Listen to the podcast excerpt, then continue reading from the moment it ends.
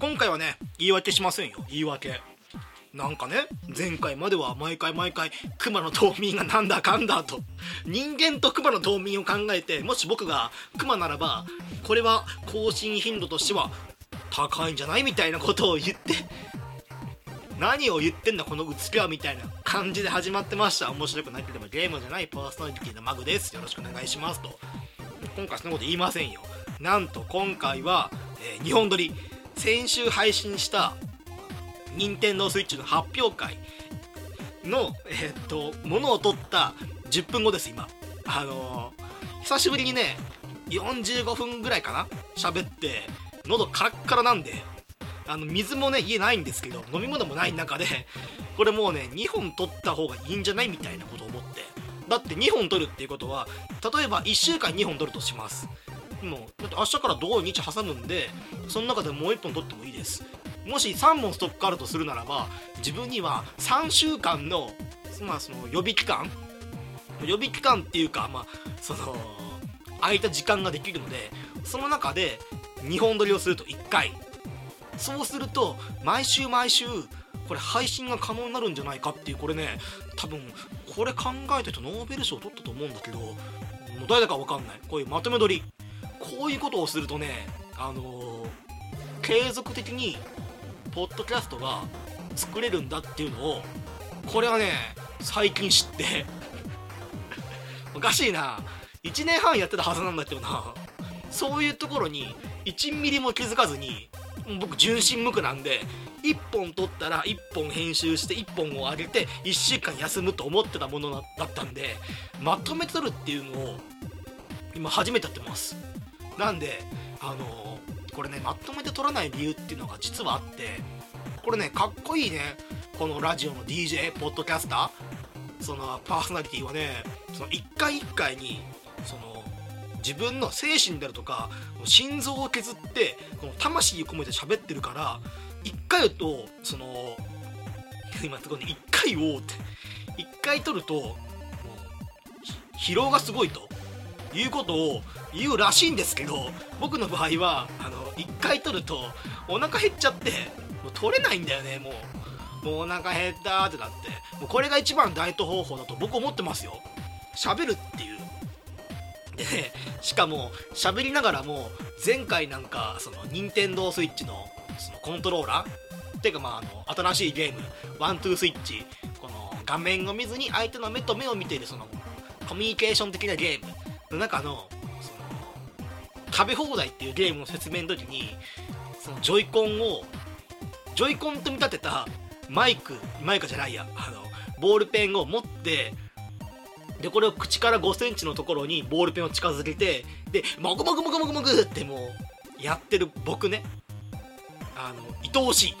い。違う愛おしいんじゃない。あの変な動きを交えながらずっと喋ってるからあのちょっとなんかえー、太ってきたしダイエットしなきゃなとかいう風なことよりも僕も全身を使って喋ってるからもう全身を使ってももうこれが新しいエクササイズだっていうぐらいには消費カロリーをね無駄に使ってると思ってるのでどうしてもねなかなかあのー、1回40分50分喋るとてかね1週間の中で1人で40分50分を連続して喋るっていう機会はなかなかないと思うんで。で今回これ2本撮りっていうことは前回まあ15分前に40分撮った後にインターバル15分を挟んでまたなんか30分ぐらい喋るっていう。これがね僕の体力がどこまで持つかっていうのは結構見どころです。であの毎回ねポッドキャスト撮った後っていうのは例えばそのポッドキャスト最初1本目撮り始めた時のテンションが15から20だとするとそこからググーッと上がって全部撮り終わった頃には頭の中が頭の中のテンションそのアドレナリンの数値が100だと1から0から100だとすると50か、まあ、80があるんですよ。50から一気に飛んで80ぐらいあるんです僕の中では。その中でふーっと15分置いて下がったところでまたいきなりポッドキャスト撮るっていうと60からスタートするっていう。もう僕ね自分のテンションとかを把握してるんでこの5分間でどう考えてもさっきその15分前に撮ったものと比べてテンションの上がり方がおかしいっていう。できるだけねこのポッドキャストを撮り始めた時撮り始めた時っていうのはその聞こえやすい音音その声っていうかまあまあまあ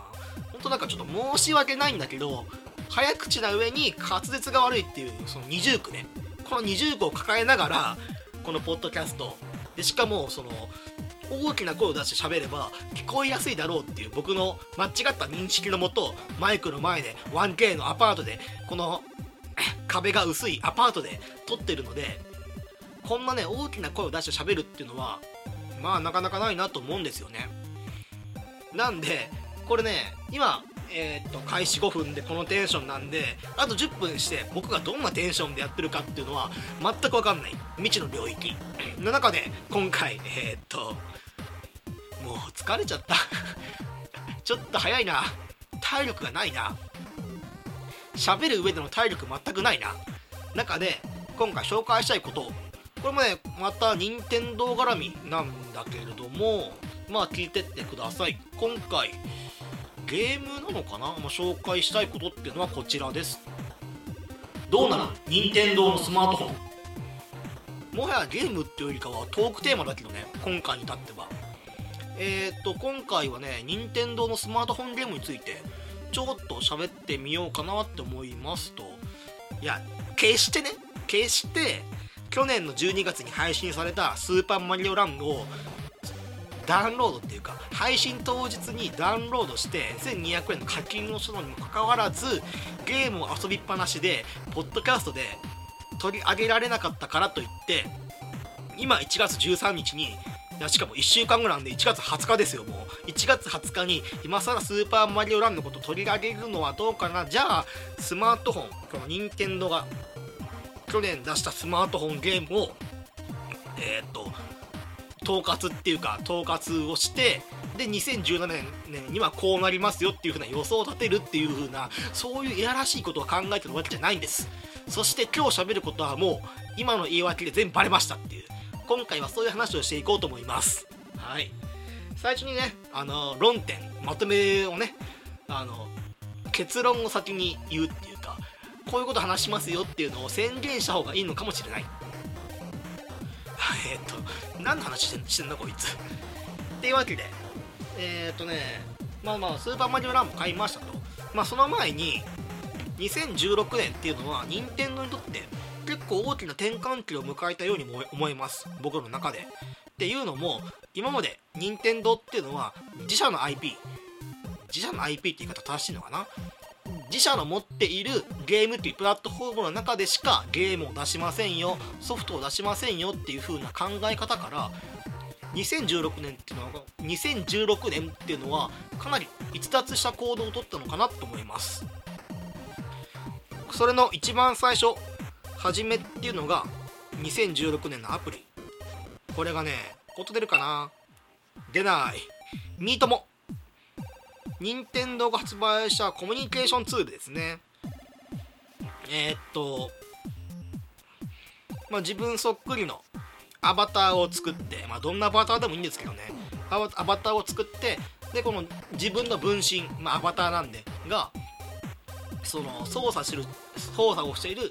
スマートフォンの持ち主に対して私ってまあ、どんな本が好きですか？どんな食べ物が好きですか？とか、まあ、そういうプロフィール的な部分から、まあ、子供の時初恋の人はどんな人でしたか？みたいな。あとはまあその旅行したことがありますか？とか小学校の時の思い出は何ですか？みたいなエピソードとかも聞いてくると。でこの情報をために貯めたえー、っと自分のミーがフレンド今ねこれ確かミートモって SNS と連携機能があるんで Twitter とかと連携すると Twitter のそのフレンドまあフォロワーかな？フォロワーの部屋に行くとこのミートモが。でまあまあでその今度そのミートモがそのフレンドの部屋に行った後に自分のねあの部屋に戻ってくるとミートモがこの〇〇さんっていうのはえ、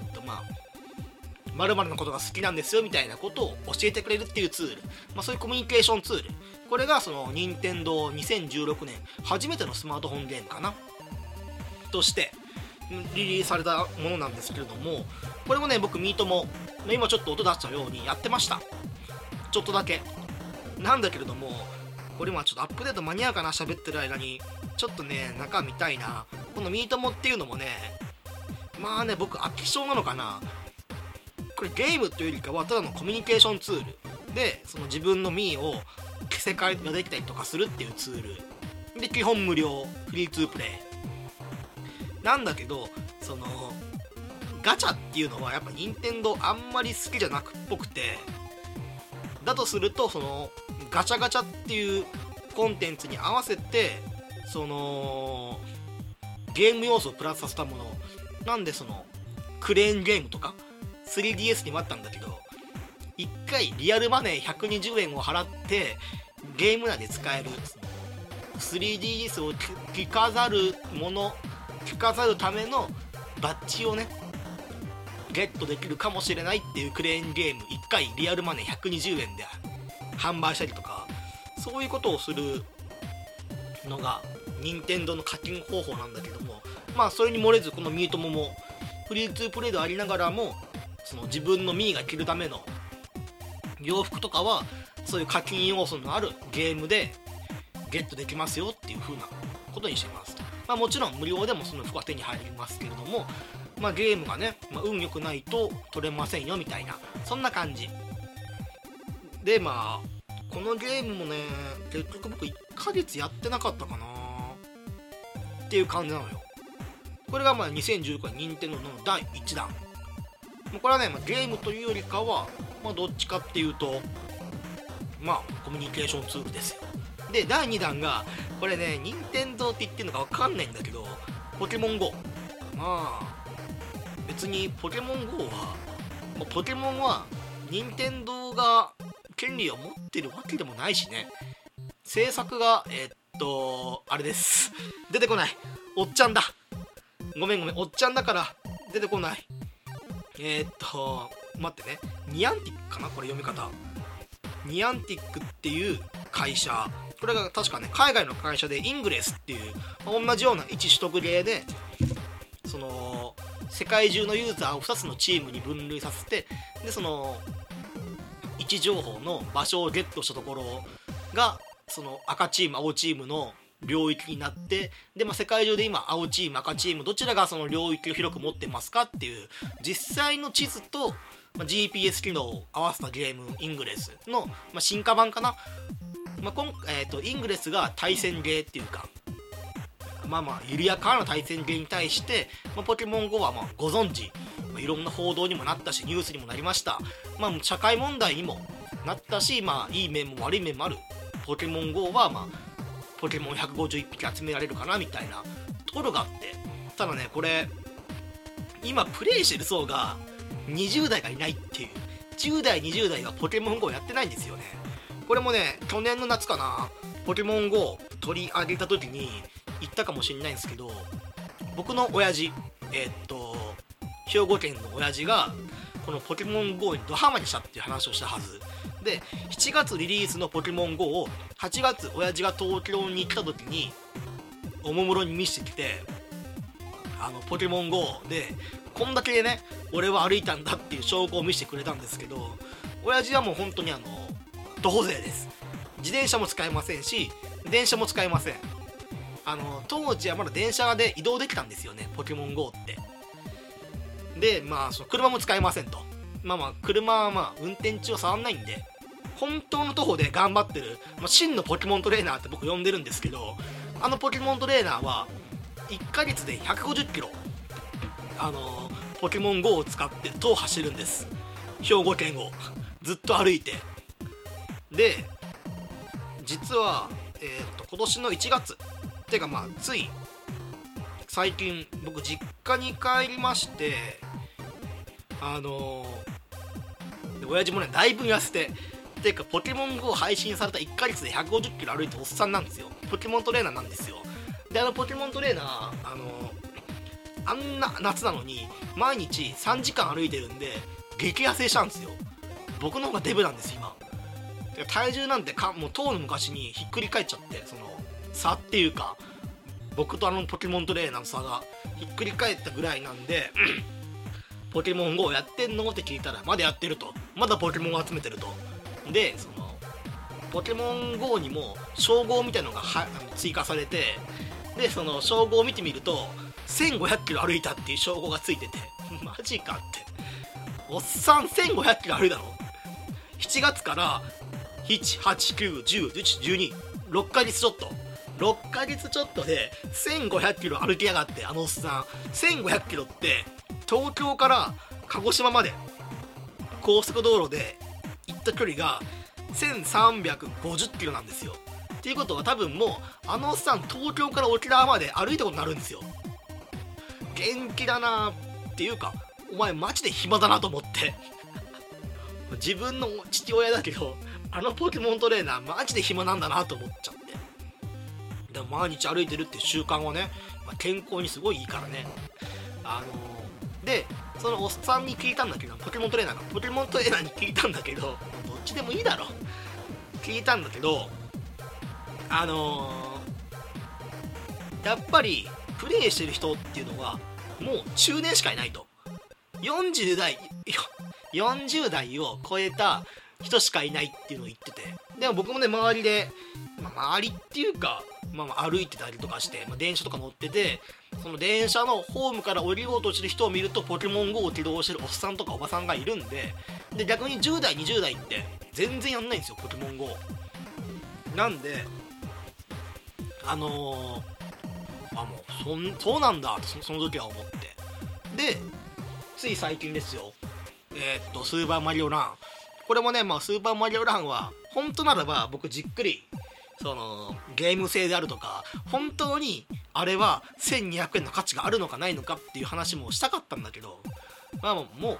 12月これがね12月のそのポケモン GO じゃないやえっとマリオランが配信さ当初に当初にするなら全然なんかもう話題性もある中でやってるんだなってなるんだけどもう今更してもなっていう、まあ、結論から言うと1500円払った方がいいよってことしか言えないんですけど僕は。1200円か。1200円払う価値は全然あるなっていうのはまあ僕の結論なんで、まあ、そこはま参考にしてもらいたいと。ただまあポケモン GO って3000万ダウンロードかな？1200万ダウンロードかな？忘れちゃった。全部ね無料版合わせて3000万から1200万どっちかか忘れちゃったんだけどそのぐらいダウンロードされて実際にそのゲームを購入したのが300万人ぐらいって言われてんのよ。まあ、これが成功か不成功かっていうと、まあ、成功か失敗かっていうとまあよくわかんないんだけどね。ただまあゲームとしての要素はまあ結構あってただね残念なのが無料版ってワールド1からワールド3までしかプレイできなくてそこがプレイ終わっちゃうと強制的に「はい終わりです」とあとは1の4を30秒間だけ30秒間だけ遊ばせちゃうよっていう、まあ、絶対クリアできないんですけどね30秒じゃ。クリアできないのに30秒間だけお試しですってやって。で30秒30秒終わるとお試し終わりって煽られて続きは買ってねって書かれてあってそれが多分半缶買うんだろうなと思ったんですけどね、まあ、ただまあ1200円買ってワールド進めていくと、まあ、新しいギミックだとか敵の種類が増えて難易度もね、まあ、多少は上がるんだけれども、まあ、クリア自体は3時間ぐらいで終わっちゃいますよみたいな。なのでまコレクション要素もありで世界中のプレイヤーと競う要素もありでまあちょっとしたそのキノピオ王国再建のための街づくり要素もありみたいな、まあ、そのゲーマー向けではないもののそのゲームとしての面白さはもちろん保証されてるなっていうのが僕の感想なんで、まあ、買ってよか買って正解だったなと思ってますと。まあそのぐらいの感想でいいかな。でまあ今回2016年任天堂まあまあポケモン GO も合わせちゃおうかな。ポケモン GO のその、まあ、課金云々はあの制作会社の社長がそのお客様から金を取らない首里で我々やってるんだっていうアメリカイギリスかな確かあれイギリスの会社の社長がそういう考えでやってるから今回ポケモン GO を作るきっかけにもなったんだけどまあそこを含まずに言うとこれから任天堂のスマートフォンゲームって2017年は3月までに動物の森とファイアーエムブレムのこの2本出しますよっていうのは告知してるんです。で2016年ってその初めて任天任天堂がスマートフォン向けにゲームを出した年で2017年からはまそういうことにも精力的にやっていこうっていうことなんで2016年って結構実験的な要素が多かったんじゃないかなっていうのは僕の思うところなんですよね。っていうのも例えばそのスーパーマリオランの課金の形式とかっていうのは結構そのもう1200円を取っ払いでポンって。昔はねそういうゲームばっかりだったんですけどね。あの携帯ゲームにしろ PC ゲーにしろね。PC ゲーっつってもね1995年93年かな？のマッキントッシュ時代のあのシェアウェアの話なんですけれども。そのぐらいはまだ それってもう二十何年前だぞ。なんでその俺がやってるんだおじいちゃまみたいな。なんで俺がその説明をするんだみたいなこと思っちゃうんだけど。23だろお前っていう。で実際にプレイしてるしね。あのマッキントッシュの OS6.1 とかのね。時のまだそのインターネットブラウザもサファリでもなくそのインターネットブラウザをお店で買うっていう時代ね。4000円ぐらいであの時の。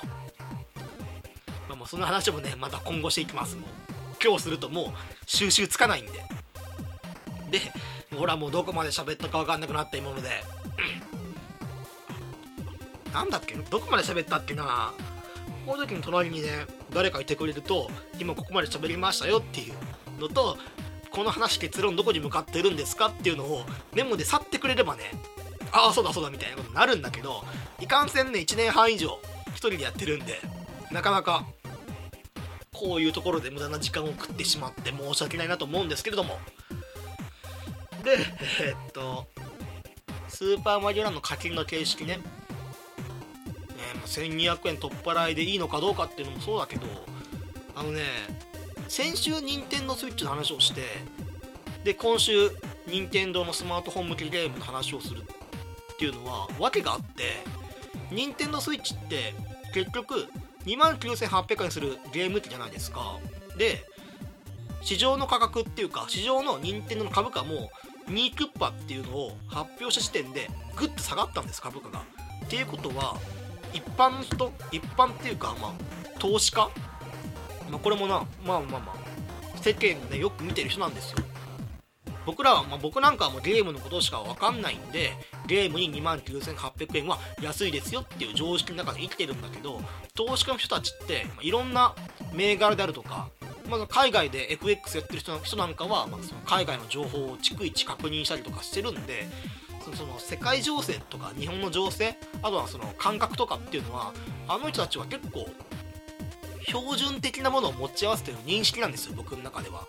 でそのその人その人たちがニーキュッパは高いっていう判断をしたっていうことは世間ではニーキュッパのえー、っと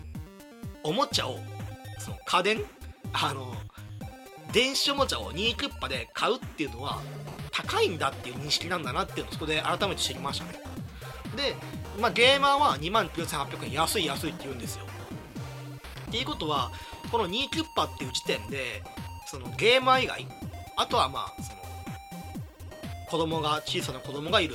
世帯以外でこの任天堂スイッチを買う機会っていうのは恵まれないんじゃないかっていう任天堂が目指してるものってそのゲーマーを作るゲームのプレイ人口を増やすっていうのが10年ぐらい15年前ってかだいぶ前からの任天堂の戦略なんだけれども多分ねも家庭用ゲーム機据え置き機をゲーム以外に買わせるのってもう任天堂が無理って判断したのかなって思ったんですよね。この2016年のスマートフォンの流れって。その何ていうのかな？任天堂スイッチはもうゲーマー専用機。ゲーマーと子供と家族。でただ単身者。日本ってもう今単身者が多いんでこの単身者にゲームをどうやらせるかって考えた時にもうそのちょっと前であればねちょっと前であれば任天堂 d s が大きく流行ってで中年層にその任天堂 d s まあ、例えば、まあ、脳トレから始まって脳トレを入り口としてじゃあせっかくならば他のゲームも買ってみようかみたいな感じでちょっと高年齢向きなゲームとかが売れたりとか、まあ、普段ゲームをしない層に向けて任天堂ドックスがすごく売れましたよみたいなニュースはすごくあるんですけれどもその一度10年前にゲーム体験をしたユーザーたちが消えちゃってるんですよね完全に。で今任天堂 3DS が入り口になるかどうかって言われたら多分任天堂 3DS は入り口にならないと。これ何が関係してるかっていうとスマートフォンアプリゲームが関係してると。と僕は勝手に思って思い込んでるんですよね。単純に任天堂のゲームをしなくてでそのスマートフォンアプリゲームの方に流れてると。じゃあ任天堂としてはもう任天堂スイッチではもうゲーマーと家族。で、えー、と 3DS はまあその若者向け。で間に入ってしまった単身者の中年男性中年女性をどう取り組むか。この中年男性中年女性っていうのも40から50ぐらい後半ね。そこの層をどう取り込むかっていう時に考えたのがなんか今回スマートフォン向けゲームなんじゃないかなと思って。で僕はそう思ったんですよ。ちょうどポケモンもマリオも、まあ、コミュニケーションツールのミートモはちょっと新しい方に入っちゃうんだけれどもそれでも SNS で連携するっていう点では結構目に触れやすい位置にあるのかなっていう。でまあ最近の若いオタクたちが好きなような絵を使わずにミートモっていう可愛らしいアバターを使ってるっていう点から、まあ、そういう風に結構もう2016年の時点で知らず知らずのうちにターゲットってもう中年男性中年女性なんじゃないかなっていうことを思って。で動物の森。これもねもちろん若い人たちも人気なコンテンツだけどただあのゲームってまあ、スローライフを楽しむ。自分のね部屋作りのコーディネートをする。またまあちょっとしたコミュニケーション要素がある。3つなんですよね。でこれは多分今後3月に向けて出てくるんですけれどもやっぱりゲームとしての連動っていうかやり込み度に関しては絶対低めに作ってくると思うんです任天堂今回あのターゲットを中年に絶対合わせると思うんですよね僕は。このにわか評論家の僕はそう思ってて。絶対そこに合わせてくると。動物の森でね。多分動物の森で今回ねスーパーマリオラン言い忘れた言い忘れたかな？言ったかな？言ったかもしんないんだけど王国作りっていうのももう本当に軽い要素なん要素としてちっちゃなマップの中にそのアイテムを配置するみたいなそういう要素もあって。だからゲームとしては子供も楽しめるし中年中高年が久しぶりにゲームをしてみようかなマリオやってみようかな1200円なら別にいいんじゃないかなっていう中高年層を捉えたのかな。全然わかんない。あの売り上げがどういう分布かっていう表があればそれに沿って喋れるんだけどここまでってえー、っと完全に30分喋って15分ぐらいは僕の妄想のマーケティング論をね言ってるだけなんで全然違う可能性も、まあ、なきにしろあらずなんですけれども僕は2017年3月までに動物の森配信される中で動物の森好きなんだけれどもかなりマイルドなものを作ってくると思うんですよね。任天堂が2019年までに作ったそのスマートフォンアプリゲームとしてはまあまあ、ま、ポケモン GO も合わせちゃっていい、まあ、コミュニケーションツールツールとしてのミートも。であとはそのまあ、一例としてっていうか実際に歩くことができるっていう歩いて、まあ、運動面っていうか、まあ、なんだろう健康にもいいとされているポケモン GO と、まあ、あとはスーパーマリオランっていうちょっとしたねタップで遊べる簡単なアクションゲームっていう入り口を任天堂は1年間かけて作ったのかなと思うんですよね。そういう風なことをなんかね急にお告げのように思っちゃって。っていうことは次の動物の森はどうなるかなと思ったら多分部屋をコーディネートするっていう要素はあると思うんですよ。ただ部屋をコーディネートするにあたってそのた多分自分のミーにアイテムを持たせてで街を歩いてるとそのすれ違い通信ってわけじゃないんだけどそのユーザー同士が勝手に通信をしてでそのすれ違った人が持ってる家具を交換し合うみたいなそういう機能がつくんじゃないかなっていう勝手な予想が一つ。で多分ね街づくりっていう要素は出てくると思うんですよ。ポケモン GO じゃないや。えっとスーパーマリオランで意味もなく入ったその王国づくりっていう要素がここにも使われてくると僕は踏んでるんで例えばなんかその役所？お役所とか警察署とかたぬきちのミスとかそういうのを自由に置いてその自分だけの自分のスマートフォンの中にある動物の森っていう、まあ、村の？村のそのマップを作るっていう要素はゲームを進めていくとあるはず。でただ狙ってるのはゲーマー層じゃないからこれも置いて終わりになると思うんだよね。例えばそのこことここを組み合わせると住民が来やすくなりますよとかそういう要素もなくたぬきち商店の隣に小学校を置いて小学校の置いてる方向をプール側をたぬきち商店の隣に置くとたぬきちの犯罪係数が20%アップしますみたいなそういうパッシブとかがつくわけでもなくもうただただその箱庭の中に、まあ、いろんなものを配置して自分だけの街が出来上がりましたねっていうようなゲームに落ち着く。あと SNS を連携させてまあ、さっきのフレンド、えーと、すれ違い通信もそうなんですけどそのフレンドが、えーと、ミートモみたいにその自分の村に遊びに行きますよっていう要素も組み込んでくるはず。この3点2016年で学んだ3点をこの任天堂っていうか、えー、動物の森のスマートフォンバージョンには入ってくるんじゃないかっていう僕の予想です。この予想当たってればいいな。ここまでね喋ったんだからどれか1個渡ってほしいね。村が作れる、まあ、コーディネートもできるんだけれどもすれ違い通信で実際に外を歩くことでしかもポケモン GO ってあのあれなんですよ。あの結構叩かれた要因としてはまあながら歩き？スマホながら歩き？だったりだとかあとはまあ深夜にそのレアなポケモンが出るっていう理由でどこかに集まったりとかそういう深夜徘徊とか。深夜徘徊自体を悪とみなすのは僕はなんかあんまりいただけないなと思うんだけれども、まあ、どこか公園とかとどまっちゃうとかあとはま神社とかを、まあ、ずっといるとかそういうのはあんまり良くないのかなって、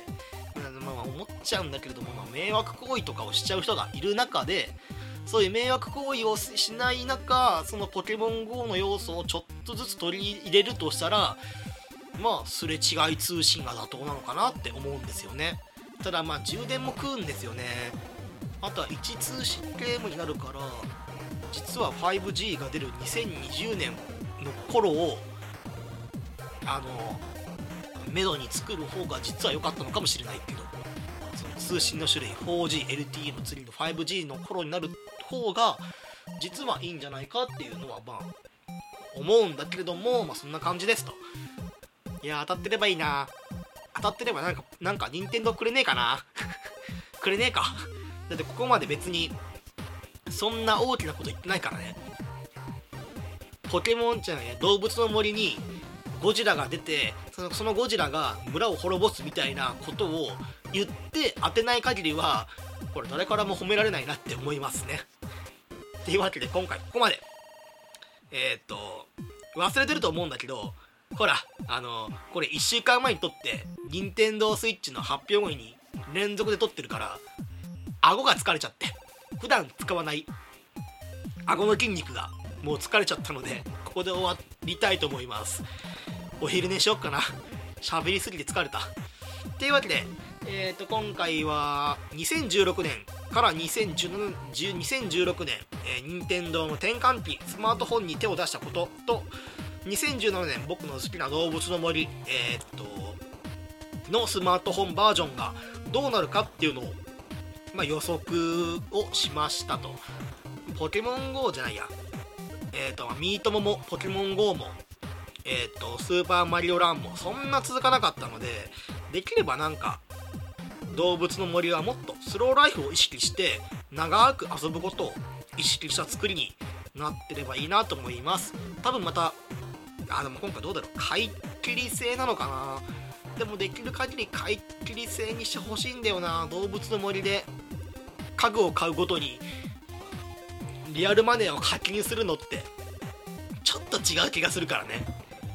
なんでスーパーマリオランの不評もあって株価もだいぶ下がっちゃったけれども買い取り制の方が僕はいいと思うんだよな。うん。そういうのがねやっぱりあのもう無料のかあのフリートゥープレイで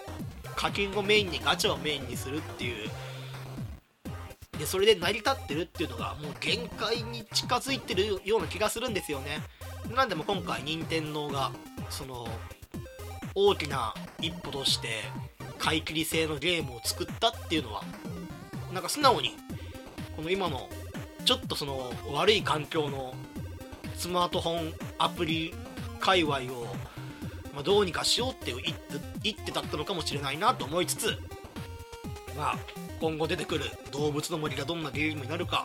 めちゃくちゃ心配ではあるものの期待はしていきたいと思いますと。そんなポッドキャストのツイッターはえっ、ー、とこちら。えっ、ー、と P が大文字アカウント名。PODCAST アンダーバー GAME P が大文字。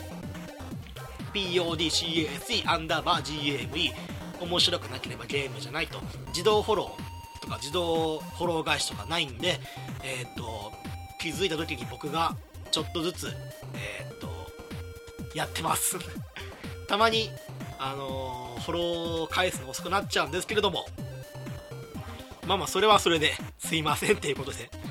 よろしくお願いしますと。で今回配信したのが1月の20日なんで